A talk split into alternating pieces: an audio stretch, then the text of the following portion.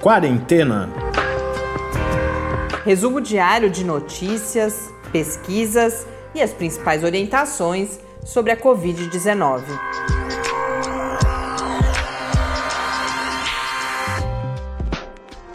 Quarentena, dia 280. Eis que chegamos ao nosso duzentésimo, octogésimo encontro aqui desta e, e último encontro desta primeira temporada do Quarentena. Eu sou Mariana Petson. E eu sou o Tarso Fabrício. Não haveria melhor forma da gente chegar a, a esse episódio de encerramento do que na nossa tradicional conversa agora semanal, ela que se iniciou como uma conversa diária com o professor Bernardino. Há muito tempo não o apresento, porque eu acho que para boa parte dos nossos ouvintes ele se tornou tão familiar quanto a minha Nossa, voz né? e a voz do Tárcio. Eu fiz, essa semana eu precisei fazer um, um, documento e aí precisei contar quantas participações foram. Foram 99 participações, então em pelo menos um terço dos nossos encontros, o professor Bernardino esteve conosco. O professor Bernardino é, então, o professor Bernardino Geraldo Alves Souto, que é docente do Departamento de Medicina aqui da, da UFSCar, e uh, um parceiro, não só um parceiro incansável do Quarentena, mas como eu digo para ele, vocês vão ouvir já já, ele que, para quem não conhece, ele é incansável em todas as dimensões, tem sido incansável durante a pandemia, tanto na, na disseminação de informação de qualidade, em orientar as pessoas, mas também junto aos serviços públicos de saúde para pensar, junto a várias cidades aqui da região, e, sei que ele conversou com pessoas do Brasil inteiro, sempre que possível, orientando sobre as melhores ações a adotar, políticas públicas a serem criadas. Então, é, foi um privilégio muito grande poder contar com essa parceria e vamos então agora escutá-lo pela última vez em 2020. Perguntas e respostas sobre a Covid-19. Bernardino, eis que depois de quase 100 episódios, a gente chega hoje ao nosso último, último com você e último do quarentena, porque essa nossa conversa vai ao ar no, no domingo, episódio 280. E eu queria então, é, hoje, fazer o nosso balanço de uma forma um pouco diferente, que é olhando para esse ano como um todo o que aconteceu no mundo, claro, mas mais especificamente aqui no Brasil. E nesse momento, inclusive, a gente teve alguns dias mais um anúncio, né? Porque a gente teve já várias versões do Programa Nacional de Imunizações, mas a gente consegue ter alguma expectativa. É claro que não sabemos ainda quando teremos uma vacina aprovada, regulada aqui no Brasil, quando que isso quando que a vacinação se inicia, mas a gente sabe mais ou menos, por exemplo, que deve ser no primeiro trimestre, ou, ou pelo menos no primeiro semestre de 2021. Então, olhar para trás, para 2020, e diante do que aconteceu até aqui, do que a gente tem informação nesse momento, quais são as suas expectativas para o ano que vem, particularmente para o primeiro semestre? Pois é, Mariana, é o seguinte, o, o ano de 2020, né, para o Brasil especialmente, para o mundo, mas especialmente para o Brasil, não foi um ano fácil, né? A pandemia, ela avisou com uma certa antecedência que ela chegaria, mas o Brasil optou por não tomar nenhuma providência clara em relação a isso, né? Praticamente não cuidou de controlar a pandemia ao longo do ano. E aí ela fez realmente um estrago muito grande, né? O Brasil hoje é um dos países que tem um dos maiores números de mortes por Covid no mundo exatamente porque nós, no Brasil, fizemos a opção por, por não cuidar da pandemia. Né? Começamos tentando um isolamento social muito fraco, mas sem nenhuma medida sanitária de qualidade, né, em termos de vigilância epidemiológica, de atenção básica de saúde, um combate sistemático às universidades e os centros de pesquisa, né, que são exatamente quem nos salvará dessa pandemia.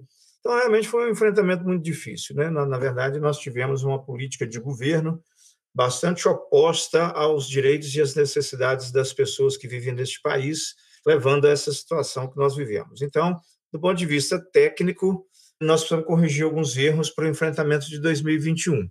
Nós precisamos é, qualificar a vigilância epidemiológica e a atenção básica de saúde para, de fato, a gente conter a transmissão comunitária da doença nós precisamos é, repensar, e o mundo inteiro precisa fazer isso, esse modelo de desenvolvimento social injusto e desigual, né, e que a epidemia ela, ela mostrou o quanto que ela pode ser perversa diante desse tipo de, de, de modelo social.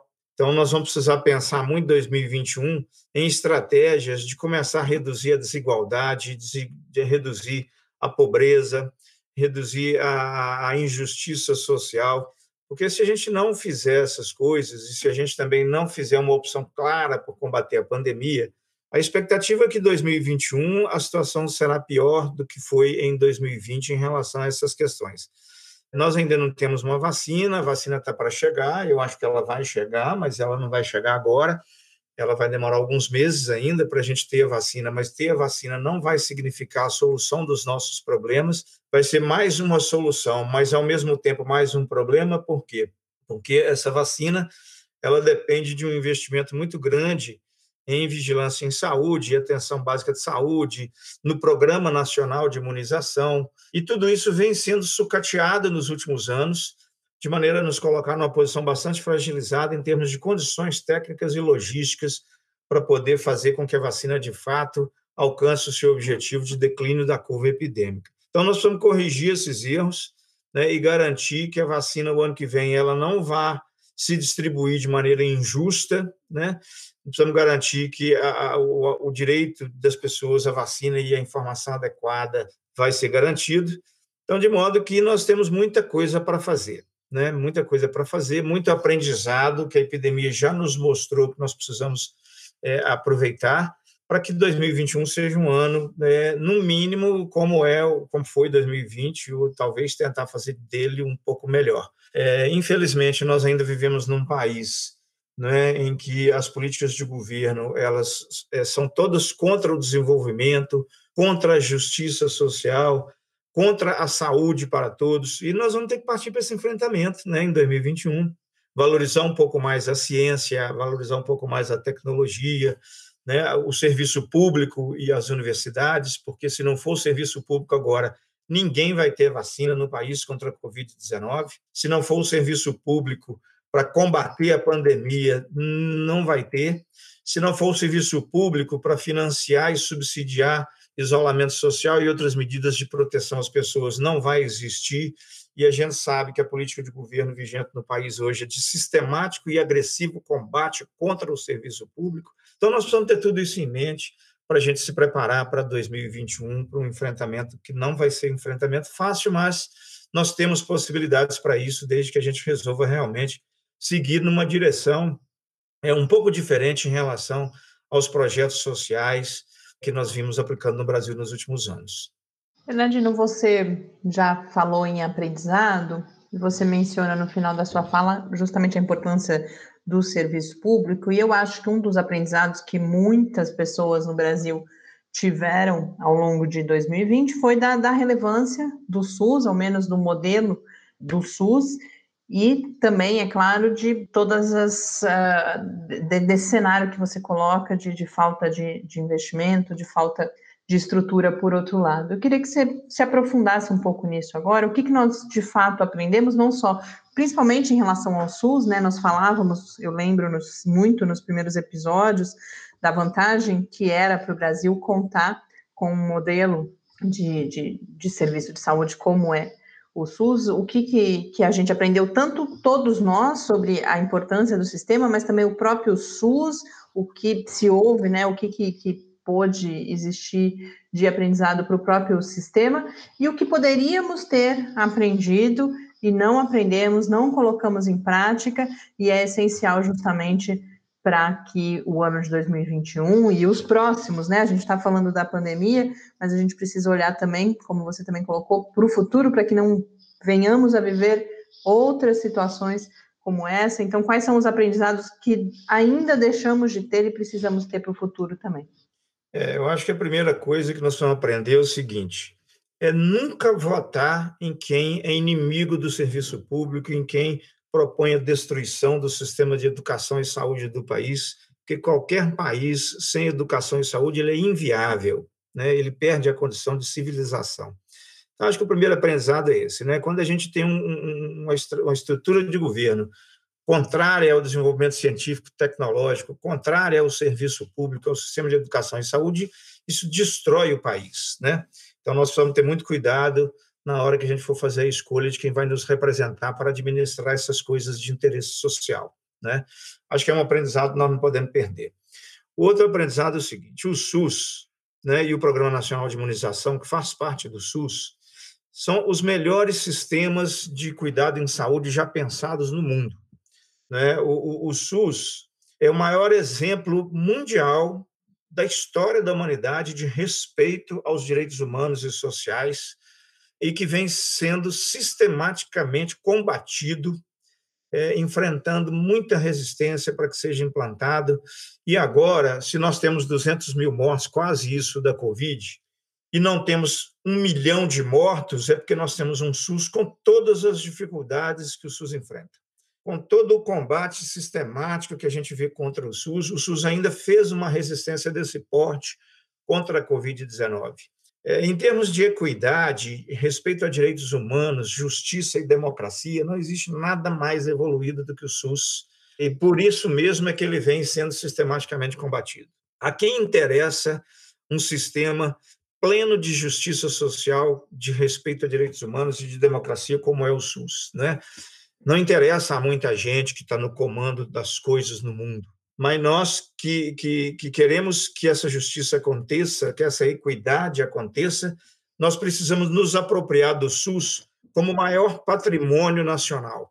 A população brasileira ainda não fez isso, ainda não se apropriou do SUS como maior patrimônio nacional a ser defendido a unhas e dentes qualquer tipo de, de, de, combate ao SUS ou, ou, ou de política de, de, desmonte do SUS tem que ser duramente combatida e resistida pela população. E nós precisamos tomar o SUS, o nosso Programa Nacional de Imunização, como um patrimônio do qual nós não podemos abrir a, a mão por nada, por nada. Né? E o SUS tem mostrado isso para nós. Né? Quem, quem controla os alimentos que nós comemos, que se estão limpos ou não, no supermercado nos restaurantes, é o SUS. Quem garante a higiene dos ambientes públicos é, e a fiscalização disso por meio da vigilância sanitária é o SUS. Quem cuida da saúde animal por meio da vigilância sanitária é o SUS.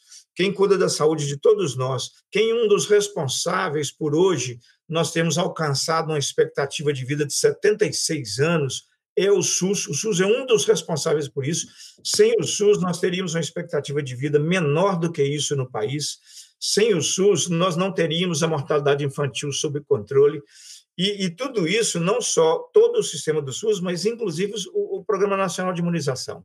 As vacinas que nós tomamos são responsáveis pela longevidade que nós temos, são responsáveis pela mortalidade infantil baixa que nós temos em relação a outros países de igual condição socioeconômica.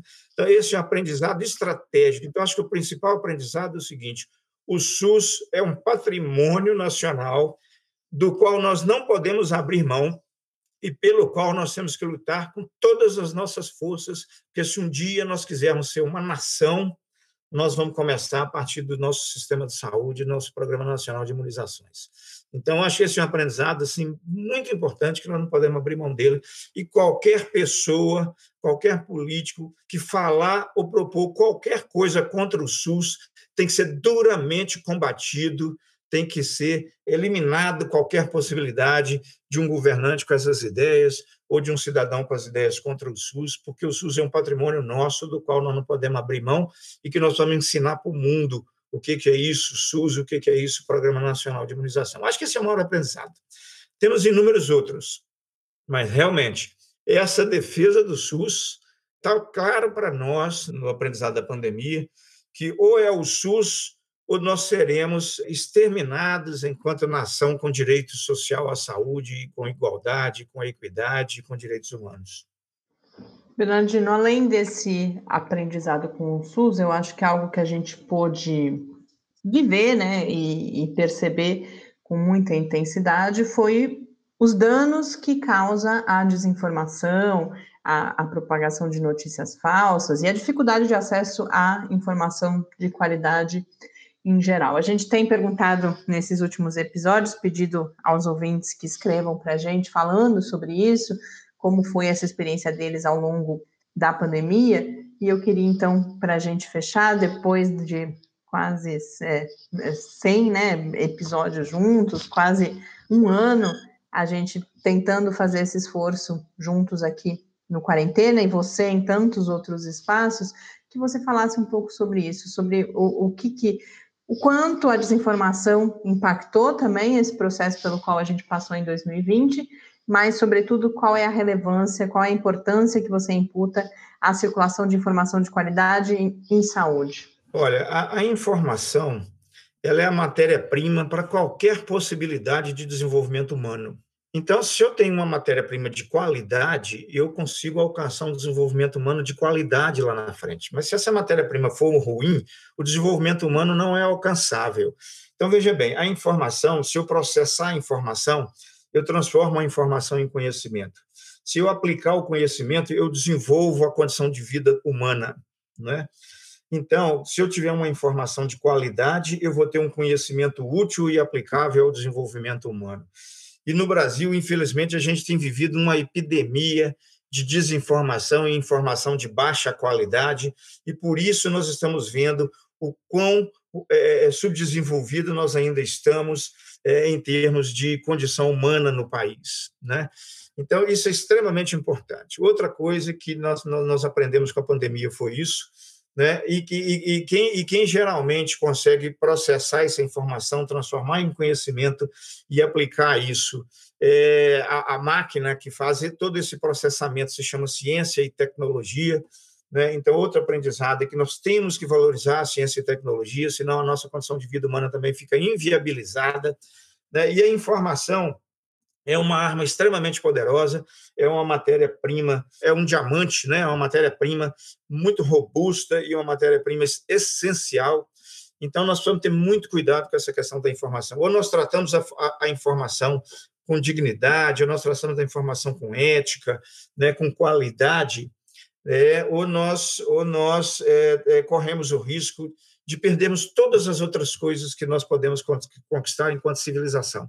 Então, é outro aprendizado da pandemia, é isso mesmo. Então, nós temos que ter muito cuidado, porque tem veiculado informação de baixíssima qualidade, com muita frequência, e isso tem é, é, obstruído o nosso desenvolvimento humano, o nosso desenvolvimento social. Então, quem trabalha na área jornalística e outras que trabalha com informação, não só a informação de base técnica e científica colhida pelos pesquisadores, mas a informação que é veiculada para a população geral, é, é, é um patrimônio extremamente importante é, e, ao mesmo tempo, benéfico e perigoso a depender do uso que se faz dela. Né? Então, nesse sentido, eu defendo que a gente tenha que realmente é, é, purificar a informação a que temos acesso, porque é como eu disse o seguinte: informação é matéria-prima para o desenvolvimento humano. Se a gente fizer um bom uso dela, nós vamos alcançar um bom desenvolvimento humano, mas se a gente fizer um mau uso dela, ela pode ter um efeito bastante destrutivo. Latino, queria então, agora, para a gente se despedir em 2020, primeiro compartilhar com você as várias mensagens que a gente tem recebido nesse final de ano de ouvintes, desejando também a você um, um, bom fim de ano, dizendo, as pessoas dizem muito da proximidade, do sentimento de proximidade que acabaram desenvolvendo conosco e com você também, né, por essa presença, primeiro diária, depois semanal aqui, trazendo informação de qualidade, e com isso dizer que é, eu, Tarso e toda a equipe do Lab entendemos você de fato como parte da nossa equipe na realização é, nesse esforço que a gente buscou justamente trazer, fazer a nossa parte, né, contribuir de alguma forma trazendo informação de qualidade ao longo de 2020 e o quão inspirador é uh, o seu trabalho, quanto as pessoas que não te conhecem, quem, principalmente quem não é ou da UFSCar ou de São Carlos, mas que acompanhou o podcast ao longo desse ano, não imagina primeiro tanto de, de atividades em que você está envolvido e mesmo assim sempre esteve tão disponível, atendendo prontamente todas, todos os nossos chamados e participando do quarentena, como eu disse, primeiro diariamente, inclusive, eu sei quantas vezes eu mandei a questão para você já tarde da noite e você nunca falhava nessa resposta e a qualidade dessa resposta, não só com o conhecimento que você já tem, mas o seu compromisso também sempre em pesquisar, em trazer aqui as informações eh, mais atuais para os ouvintes e trazer de uma forma que fosse ao mesmo tempo, claro, informativa, que promovesse a proteção das pessoas, mas também sempre com muito cuidado com o que as pessoas estão sentindo, com o sofrimento delas ao longo desse ano. Então, é, é para mim também pessoalmente uma honra, um privilégio poder contar com a sua parceria e eu espero que a gente siga então trabalhando juntos, tanto nessa reação, nesse enfrentamento à pandemia que infelizmente precisamos fazer e seguiremos certamente precisando fazer em 2021, mas que a gente possa também uh, trabalhar em, em, em, outros produtos, né, né, quando tentando levar informação de qualidade, não só nessa reação a esse momento tão triste que a gente está vivendo, mas também para contribuir com a promoção de melhor qualidade de vida para todas as pessoas. Muito obrigada, Bernardino. Mariana, eu que agradeço, né? Eu acho que foi uma oportunidade assim privilegiada também trabalhar com vocês, né? Parabenizo a você e a toda a equipe aí do Lab Fiscar por essa dedicação, inclusive por essa preocupação com a informação de qualidade, né? Eu acho que é uma contribuição que todos nós, né, eu, vocês e a equipe toda, estamos dando para a construção de um país, né? Então, assim, eu acho que isso é a nossa obrigação, né? Eu acho que nós existimos para uma única coisa, cuidarmos uns dos outros, né? Porque se não for para cuidar um do outro, a minha existência não faz sentido, né? Se não for para cuidar dos outros, né? Cuidando dos outros, eu cuido de mim ao mesmo tempo, né? Não é impossível cuidar só de mim. Agora, se eu cuidar dos outros, o cuidado é, é, sobre mim também recai. Então, eu acho que é isso. Então, eu acho assim que é uma obrigação nossa, como pessoa humana, como cidadão, estarmos o tempo todo atentos para cuidarmos uns dos outros com ética, com respeito, com dedicação. E eu acho que o trabalho que vocês têm feito no Lábio Fiscal é exatamente isso, né? Cuidar das pessoas, cuidar do mundo, cuidar das coisas. E eu acho que é a única coisa que faz sentido na vida para o trabalho da gente, né? Então, eu acho que nós temos tentado, né, cumprir a nossa obrigação. Não sei se nós temos conseguido isso com plenitude, mas eu acho que o desejo de fazer isso e a tentativa já é uma coisa bastante interessante. Eu agradeço demais também aos nossos ouvintes, as pessoas que participaram do programa ao longo do ano conosco, né? São pessoas que também iluminaram as nossas ideias, trouxeram contribuições extremamente importantes, né? Então, eu acho que, que é um trabalho muito prazeroso, né? É, viver assim, né? Cuidando dos outros é uma coisa muito prazerosa, né? E eu acho que foi muito interessante. Eu agradeço muito a oportunidade que vocês também me deram por dar essa contribuição e aprender também né, com os nossos ouvintes e com vocês, todas as ideias que vocês problematizaram e que nos fizeram correr atrás de aprender e outras coisas. Então, eu agradeço muito também.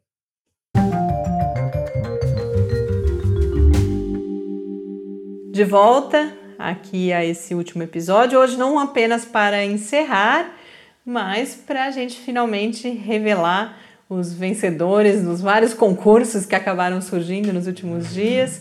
Na verdade, é uma tentativa da gente compartilhar com vocês e, e retornar para vocês um pouco de tudo que vocês nos deram também ao longo desses 280 dias.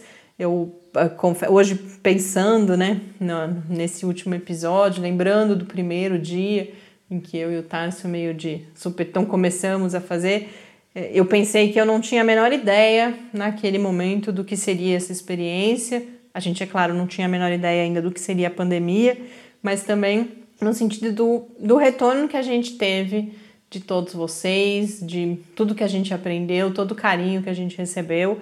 E esse momento, então, é um, uma tentativa pequena, perto do que vocês nos deram, de, de estar mais próximo, de retribuir. Então, a gente começa por, pelos números do Spotify, uma sugestão da Ana Luísa, nosso ouvinte aqui de São Carlos, naquele dia que o Spotify fez uma brincadeira, fez, divulgou aqueles números, né? Música mais ouvida, podcast mais ouvida.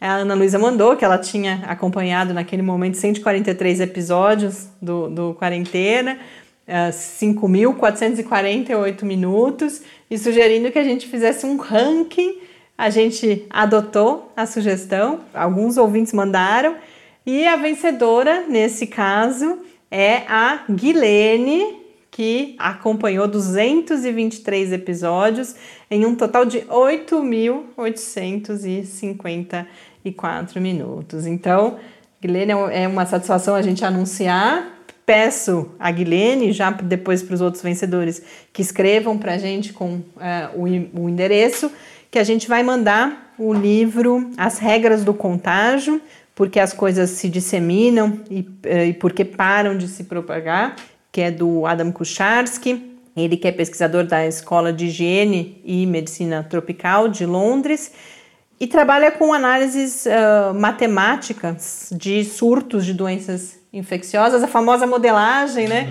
que tanto eu falei aqui no, no Quarentena. E esse livro ele vai falar não só de como os vírus e as doenças se espalham, mas a partir de, dessas, do conhecimento que se tem como, sobre essas dinâmicas de, de rede, de, de encontro, de, contágio, vai falar, por exemplo, da disseminação das notícias, inclusive das notícias falsas, e aborda uma série de outros assuntos.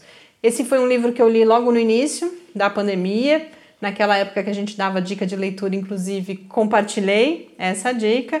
E agora, além de ser um ótimo livro, ele tem um significado específico na pandemia e nós vamos então mandar com dedicatória, claro, minha e do Tárcio, para esses ouvintes. Então, Guilene é a nossa primeira ouvinte contemplada. Depois nós pedimos que vocês nos escrevessem, refletindo, né, por que, que a informação de qualidade tem importância na pandemia e que lugar o quarentena especificamente ocupou nesse processo de acesso à informação. Recebemos várias mensagens muito ricas que a gente vai guardar com a gente para sempre. Mas a vencedora, e acho que várias pessoas já suspeitavam disso, até a gente começou depois que eu li o cordel da Edila, que é a nossa vencedora, as pessoas começaram a escrever: ah, agora não vale mais, como é que a gente vai superar isso? É, não dá para não é fácil competir não, né? A própria Edila depois voltou a me escrever uma mensagem muito bonita, dizendo da emoção dela de ouvir o cordel no ar, foi muito emocionante para a gente também, Edila. Então a gente não poderia deixar de, de retribuir isso. Mande o seu endereço que o livro vai chegar aí na sua casa. E aí, como a gente eu acabei deixando escapar na sexta-feira, para a gente poder contemplar um pouco mais as outras mensagens que a gente recebeu, a gente resolveu fazer, ainda resta uma surpresa, não um, mas dois sorteios. Nós vamos sortear agora, dentre todas as pessoas que nos escreveram nessa reta final, dois livros. Primeiro, mais um, As Regras do Contágio, do Kucharski, e depois também o professor Adilson de Oliveira, que é o coordenador do Lab, junto comigo, fez a, a, cortesia. Ele tem alguns livros de divulgação científica e lançou também durante a pandemia o Física Sem Mistério, que reúne várias crônicas que ele vem publicando já há muitos anos na ciência hoje, falando do mundo em linhas gerais e de como a física nos ajuda a compreender esse mundo e a gente vai então sortear também um Física Sem Mistério. Para criar aí um suspense, as pessoas que estão participando então são tanto as pessoas da categoria do Spotify quanto os que mandaram as mensagens sobre acesso à informação. Então são Ana Luísa, Ana Torcomian, Felipe, Guilene, Heloísa, Ilmara, Marcelo, Elizabeth, Angélica, Flávia, a Guilene não compete, nem a Edila, agora que eu lembrei, porque uhum. elas já foram contempladas. Camila, Valdir e a Andrômeda, que foi a, a última que nos escreveu. Eu estou aqui com cada um de vocês tem um número. Eu está escrito num caderno na minha frente. Nossos auditores são Pepe e Bela. Hum. É a última participação deles aqui no Quarentena Só também. Eles não catem um papelzinho e correndo. correndo, verdade. E eu vou sortear aqui o número. Lembrando que Edla e Guilene, se sair o número delas, não ganham, hein? 15, Andrômeda, que escreveu por último. Oh, esquece ter sorte. Essa foi hein? sorte. Ganhou um, as regras do contagem. Então, por favor, nos mande seu nome agora, né? Se, se, pode ser que seja Andrômeda mesmo, mas é que eu fiquei confusa porque o e-mail é outro. E vamos sortear agora um Física Sem Mistério para o número 6, que é a Ilmara. Então, Ilmara e Andrômeda são as do, nossas duas últimas contempladas. Só mulheres, hein? Temos quatro mulheres é. contempladas aqui no nosso sorteio. Com isso, pessoal, a gente de fato chega aqui até o final. Na última semana, eu não vou me repetir, eu já expressei várias vezes tudo que, que a gente aprendeu, que a gente sentiu. A gente estará de volta, sem dúvida nenhuma, no, na segunda quinzena de janeiro, muito provavelmente em um novo formato, mas seguiremos juntos. Peço, sobretudo, que todos se cuidem e cuidem dos outros, cuidem de si, cuidem dos outros nessas últimas semanas de 2020 e eu tenho certeza que no final de 2021, se nós estivermos aqui ou em algum outro produto, né, conversando com vocês, a gente estará numa situação muito melhor, se não de volta à normalidade, numa situação muito melhor do que a gente se encontra nesse final de 2020. Foi esse ano foi menos duro, sem dúvida nenhuma, porque vocês estiveram conosco e agora dizer, ele está aqui na minha frente, mas dizer em público de, de, dessa parceria aqui com o Tárcio também. Nem sempre foi fácil, uhum. várias vezes uh, a gente, para vocês saberem agora, eu algumas vezes tendi a, a talvez a desistir, uh, o cansaço algumas vezes era grande e quem nunca titubeou, sem dúvida nenhuma, foi ele, sempre estimulou. Então, agradecer isso aqui e agradecer também toda a nossa equipe do Lab, que eu já disse isso a eles pessoalmente também, mas é, a gente só conseguiu fazer tudo isso esse ano porque todo mundo respondeu muito rapidamente e nunca eu precisei de algo ou pedi algo e eles não estavam disponíveis. Então, um grande obrigada é o que eu deixo para todos vocês. Bom fim de ano, muito cuidado e em janeiro a gente está de volta. Um grande abraço. Até 2021 fique em casa e que todos nós tenhamos um ano melhor. Quarentena é uma realização do Laboratório Aberto de Interatividade para a Disseminação do Conhecimento Científico e Tecnológico, o LAB da UFSCar, e do Centro de Desenvolvimento de Materiais Funcionais, CDMF. E conta com o apoio da Fundação de Amparo à Pesquisa do Estado de São Paulo. Pauta, produção e apresentação: Mariana Pezzo e Tárcio Fabrício. Arte e design de Henrique Mateus. Desenvolvimento web: Eduardo Martins. Edição de áudio: Lucas Stefanuto. Apoio Fundação de Amparo à Pesquisa do Estado de São Paulo.